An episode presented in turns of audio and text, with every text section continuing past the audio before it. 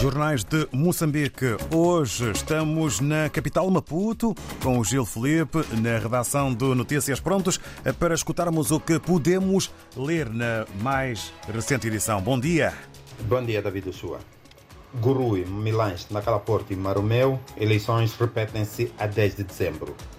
É a manchete da nossa edição de hoje. Esta notícia detalha que o Conselho Constitucional deliberou a semana passada que as eleições autárquicas havidas a 11 de outubro devem ser repetidas no Gurui, Milães, Maromeu e Nacala, estando apresadas para 10 de dezembro, segundo proposta da Comissão Nacional de Eleições, aprovada ontem pelo Conselho de Ministros.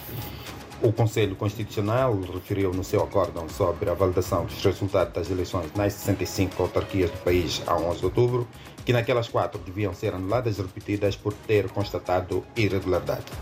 Outros temas de primeira página do Notícias de hoje.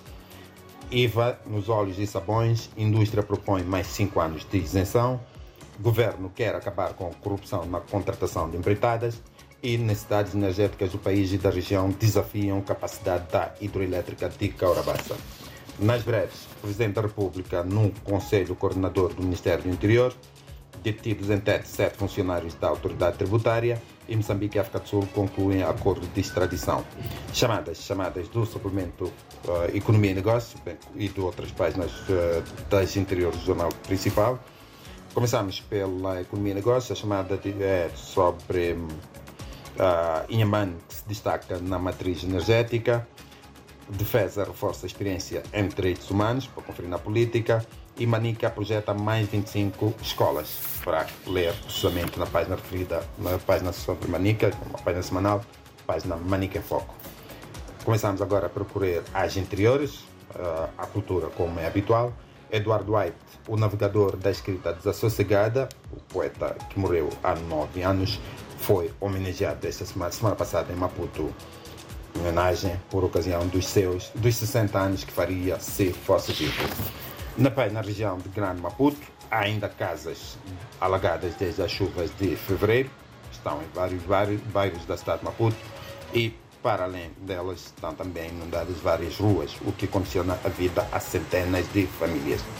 Na economia, indústria extrativa cresce 6,7%, é tema principal da página diária de economia, e em termos de economia temos, como é habitual, o suplemento Economia e Negócios. Temas principais. Inhamban destaca-se na matriz energética, serão construídas naquela província duas novas centrais em 2024. HCB, a hidroelétrica de Caurabassa, projeta a reabilitação profunda em meados de 2025. Bloquear projetos de gás e negar desenvolvimento e jovens em sessão no mercado de produtos agrícolas processados. Na página da Beira, semanalmente traz uma reportagem, hoje é sobre o cancro da mama. Cirurgia após o cancro da mama devolve dignidade às mulheres. Na Nacional, velocidade e álcool continuam a causar luto nas estradas, é sobre as altas estatísticas de acidentes de viação em Moçambique. Manica em Foco, outra página semanal da edição 2, mais 25 escolas entram em funcionamento no próximo ano. A fechar esta resenha, vamos ao desporto. Nacional de Basquetebol em seniores masculinos só arranca no sábado treinadores e gestores de futebol formados em scouting. E no Mundial Sub-17 cai o único sobrevivente africano. É, Trata-se do Mali, que foi derrotado pela, pela França nas meias finais. E agora só resta disputar o bronze. Ouvintes da RDP África, leitores do Jornal Notícias, para mais notícias do Notícias, a edição impressa já nas bancas e a eletrónica em www.jornalnoticias.co.mz. David Joshua e RDP África, por mim. Até para a semana, pois está feita a resenha do Notícias 2. Bom dia.